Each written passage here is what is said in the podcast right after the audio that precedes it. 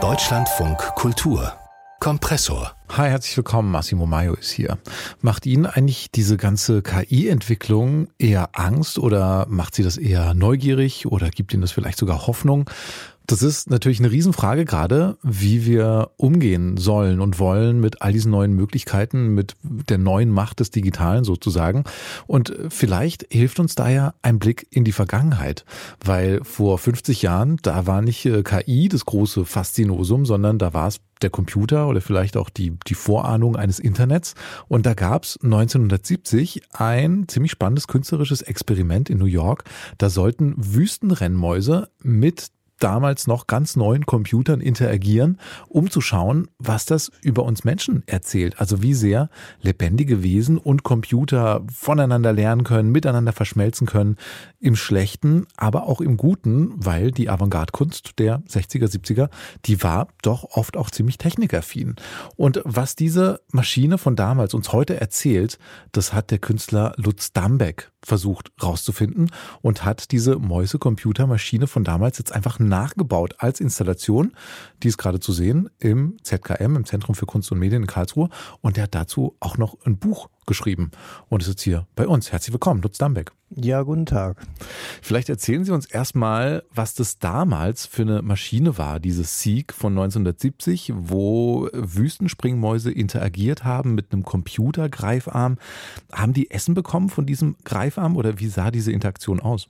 Ja, ich muss einen Tick weiter ausholen, äh, dass diese Maschine und der Nachbau der Maschine ist eigentlich ein, Nebenergebnis eines Films, den ich äh, 2000 begonnen habe. Der war 2003 fertig. Der hieß Das Netz und da ging es um das Verhältnis von Kunst und Technologie vor dem Hintergrund einer digitalen Revolution, die damals begann, sich auszubreiten. Es ist also die Frühzeit des Internets aber übrig geblieben war ähm, Material zu einer Ausstellung, die im Hughes Museum 1970 in New York stattgefunden hatte. Die hieß Software Information Technology, Its New Meaning for Art. Und da war der Hauptanziehungspunkt eine Maschine mit dem Titel Seek, in der mongolische Wüstenrennmäuse mit einem computergesteuerten Greifarm interagierten. Und das war, es erschien damals als die spielerisch künstlerische Vorwegnahme eines Gesellschaftsmodells, dessen Konturen sich damals schon erahnen ließen. Mhm. Und meine Frage war dann, ja, dachte ich, das ist doch eigentlich ziemlich toll. Warum habe ich da noch nichts damit gemacht? Mhm. Und dann habe ich so sechs, glaube ich, gedacht, ich könnte doch diese Maschine nachbauen. Und wieso hat Sie genau das fasziniert? Also was genau war für Sie so faszinierend an dieser Interaktion zwischen den Mäusen und den Computern? Was hat es erzählt, diese Maschine? Ne, erzählt hat erstmal die, äh, auch äh, die, die, Maschinen bauen ist natürlich interessant. Das war Handarbeit, äh, Handcraft und die, als die Mäuse aber ins Spiel kamen, änderte sich die, die Versuchsanordnung für mich emotional, weil auf einmal echte Natur eine Rolle spielte. Mhm. Und man fragte sich, ja, sagen wir, Moment mal, wie kommt man auf die Idee mit diesen Mäusen? Weil die Mäuse äh, äh, nahmen auf einmal ziemlich viel Raum ein. Ein Raum, den sie damals im Original nicht hatten, weil da sind die Mäuse jede Woche praktisch gestorben durch den mhm. Stress. Also wenn man sich vorstellt, wie funktioniert diese Maschine. Es gab also ein Feld, ein Würfelfeld, tausend Würfel mit kleinen Metallwürfel und darüber stand ein, fuhr ein Greifarm auf einem Gestell, der von einem Computer gesteuert wurde. Und der, die Mäuse waren das Prinzip Chaos, Unordnung mhm. Äh, und die haben diese Würfel verschoben. Und äh, der Rechner hatte den Auftrag, durch den Greifarm die alte Ordnung wiederherzustellen mhm. und diese Be Entfernung der Würfel, also diese daraus aus diesen Daten im Bewegungsprotokoll mhm. der Mäuse, sprich sogar vom Chaos, mhm. äh, sozusagen herzustellen. Weil beim MIT war man damals fasziniert von dieser Marvin Minsky als Name genannt, äh, wie, wie entsteht Kreativität, wie kann man Kreativität nachbauen. Und der größere Hintergrund für die Geschichte Geschichte war, wie kann man zum Beispiel woher kommt die Denkfähigkeit des Menschen, also eine Fähigkeit, die der Computer nicht hat. Und die Computer sollten lernende Maschinen werden. das heißt, die Computer sollten nicht die Mäuse erziehen, dass diese Würfel dann immer da ordentlich wieder hingestellt werden, sondern. Nee die Mäuse waren sozusagen Material, was ja. dort jede Woche verbraucht wurde und äh, natürlich irre wurde durch diesen Stress. Also mhm. vor dem Glaskasten standen Besucher, das war ja wie Zirkus. Es war ja auch eine mhm. Show, ne? Mhm. also Kunst äh, ja. sozusagen, es war eine Kunstshow. Und die Computer sollten dann lernen, die sollten von den ja, Mäusen lernen. Ja, der sollte schlau, naja, mhm. die sollten im Grunde genommen, ja, die sollten Verhalten lernen, die mhm. sollten sich sozusagen intelligent verhalten. Und mhm. das war also, sagen wir mal, der Vor Vorentwurf für eine utopische Maschinenwelt, in der die Computer nicht nur mehr passiv als Verwaltungsmaschine, sondern intelligent und aktiv äh, agierten. Mhm. Also es ging, äh, philosophisch gesagt, es ging um die Technisierung des Wissens. Aber äh, das Problem war damals schon und hat sich ja bis heute noch nicht geändert, weder hat der Computer bisher eine eigene Intelligenz entwickelt, noch kann er die, die Intelligenz des Menschen nachahmen. Die, also die Computerrechenmaschinen sind lediglich Meister der Syntax. Da sind sie natürlich dem Menschen überlegen, aber es ist ein Wesen ohne, ohne Muttersprache. Mhm. So, und jetzt hat sich natürlich was verschoben, wenn man heute diese Maschine zeigt. Im Moment ist sie im ZKM in der Ausstellung Renaissance 3.0 da hat das Publikum natürlich, die Sympathie liegt auf Seiten der Mäuse. Ja. 1970 war die Sympathie auf Seiten des Computers, weil mhm. das war der Hit. Es war neu, das war vorher nur militärisch äh, sozusagen zugreifbar. Jetzt wurde das erste Mal in der Öffentlichkeit im Rahmen einer modernen Kunstausstellung der Computer gezeigt und das war natürlich die Attraktion. Mhm. Heute denken die Mäuse, oh Gott, ja, äh, denken die Menschen, mhm.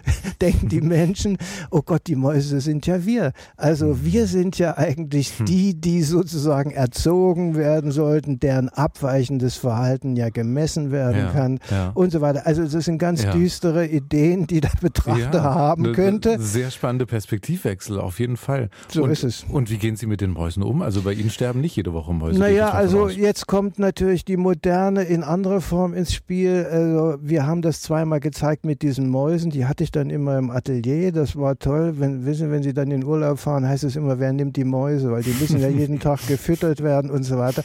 Und das erste Mal, wo wir die Mäuse nicht einsetzen könnten, war im Kunstraum im Deutschen Bundestag. Da hieß es auf einmal, ja, hier kommen keine Tiere rein. Also sonst bringen alle ihren Papagei und ihren Hasen mit. Mhm. Und jetzt im ZKM, also Wissen Sie, diese Ausstellung, die besteht im Grunde genommen aus dem, was äh, aus Surrogaten. Also es sind Zellhaufen, es sind, es sind Abstraktionen und ich glaube sogar die Kuratoren hatten ein bisschen Unbehagen für ein Stück echter Natur. Also für eine echte Maus, also sozusagen das, die, die, die, die unproduzierte also nicht künstlich, etwas, was nicht künstlich produziert ist, scheint heutzutage eventuell bei bestimmten Generationen schon Unbehagen mhm. zu erzeugen. Mhm. Und das finde ich eben interessant, dieses Beharren, das ist sowas, als wenn Sie sagen, naja, das Auge und der Stift, das ist letztendlich äh, die höchste Qualität, äh, die, die, also etwas, was die höchste Qualität auf dem Papier erzeugen kann, also eine Handzeichnung. Äh, diese, diese Schärfe des Stifts und der Kohle auf dem Papier kann man digital schwer toppen, sagen mhm. wir mal so. Naja, also wir, Sie merken, das Buch ist im Grunde genommen eine Mischung aus Versuchsprotokoll, über Forschung, wenn Sie so will, im praktischen wie im theoretischen über einen langen Zeitraum, aber auch bloß ein Zwischenbericht, mhm. weil mhm. diese Entwicklung hat sich ja jetzt, sagen wir mal, perfektioniert. Ja. Also alles, was damals noch hätte man abwinken können, sagen, ja, das ist drollig und das ist halt mhm. so Frühform der Kybernetik, mhm. die Maschinen sind klotzig und klobig und können noch nicht so viel, aber inzwischen ja. können die eben eine ganze Menge. Ja, genau. Und das ist natürlich, zeigt auf, was für, also was für eine Abhängigkeit wir da, was für eine Abhängigkeit wir stecken, was für Gefahren da drin stecken. Und natürlich ist jetzt gerade ja ganz viel die Diskussion. Also 1970 war es äh, dieser große Computer, der fasziniert hat. Heute ist es natürlich die KI, mhm. die so wahnsinnig fasziniert. Und da fragt sich natürlich auch, äh, fragen sich viele kreative Menschen und Künstler, ne, wie sollen wir damit umgehen? Wollen wir das umarmen und dann kreativ und aktiv nutzen, damit wir es in der Hand haben? Oder sollen wir auf Distanz gehen und nur aufzeigen, wie gefährlich das ist? Wie sehen Sie das? Welche Rolle kann hier die Kunst spielen?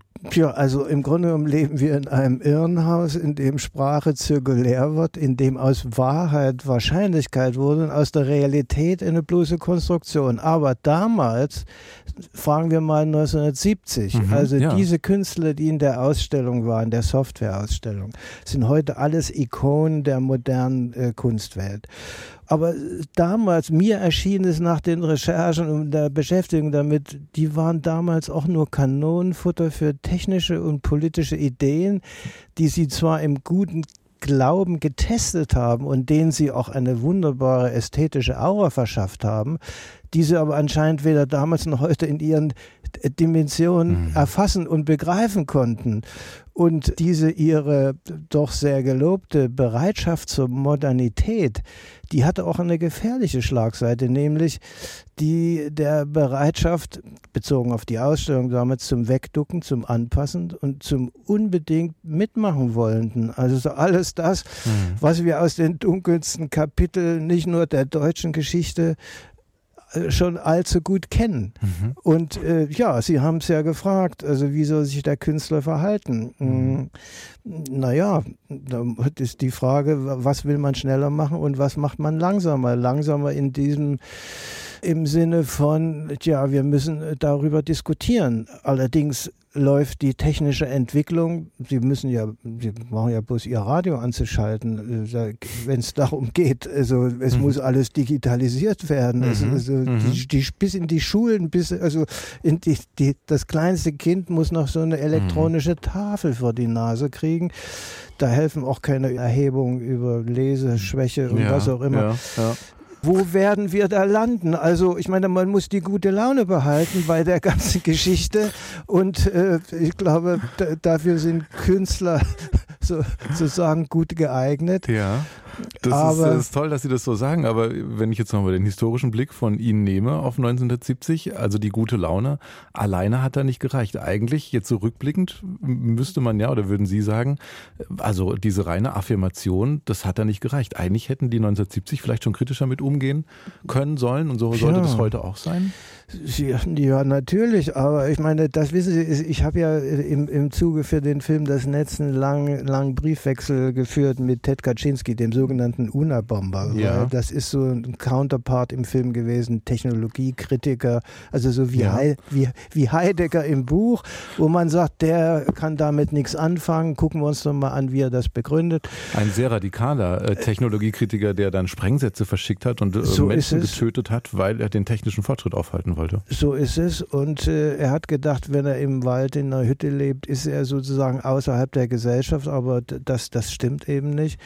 Und ich habe ihn einfach gefragt, wie jemand mit einem IQ von 180, was der, äh, wie der sich denn verhalten soll, weil ist der nicht dazu verdammt, immer wieder etwas zu erfinden, also immer wieder Prozesse zu optimieren, ja. Äh, Erfindung zu machen etc. Und ja, da ist man auf einem Feld, äh, wo man dem, ich kann es nicht anders sagen, dem Einzelnen die Entscheidung zuschiebt, sich auch gegen Druck äh, zu, zu verhalten. Und das ist, glaube ich, der Punkt. Also, hm. was ich meinte mit äh, Wegducken, anpassen, hm. zum unbedingten, der unbedingte Wille mitzumachen, mhm. Mhm. Da hat sich nichts geändert. Ja. Und Sie halten uns natürlich den Spiegel vor auf eine, eine spannende Weise in Ihrem Nachbau dieser, dieser Sieg-Maschine. Und vor allen Dingen, das ist ja, glaube ich, glaube ich, der aktuelle Grund, dieses Buch. In dem Buch ist sozusagen auch am Ende noch ein Anhang und da sieht man also Farbfotos von der klassischen Maschine mhm. Also in der Ausstellung 1970 und vom Nachbau. Aber das Buch, das endet mit einem Zitat, von Novalis, äh, Heinrich von mhm. Ofterding. Wenn nicht mehr Zahlen und Figuren sind Schlüssel aller Kreaturen, dann fliegt von einem geheimen Wort das ganze verkehrte Wesen fort. Vielleicht geht es um dieses geheime Wort. Lutz Dambeck, hat dieses Buch geschrieben, Sieg, das ist bei Spectre Books erschienen, kostet 28 Euro und hat eben diese Sieg-Maschine von 1970 nachgebaut und die ist jetzt gerade zu sehen im Zentrum für Kunst und Medien in Karlsruhe bis Februar 2024. Ganz herzlichen Dank für dieses Gespräch, Herr Dambeck. Ich habe zu danken unser heutiges Podcast-Gespräch hier im Kompressor. Und wenn Sie gerne mehr davon hören wollen, wir erscheinen jeden Werktag neu und freuen uns natürlich, wenn Sie uns folgen.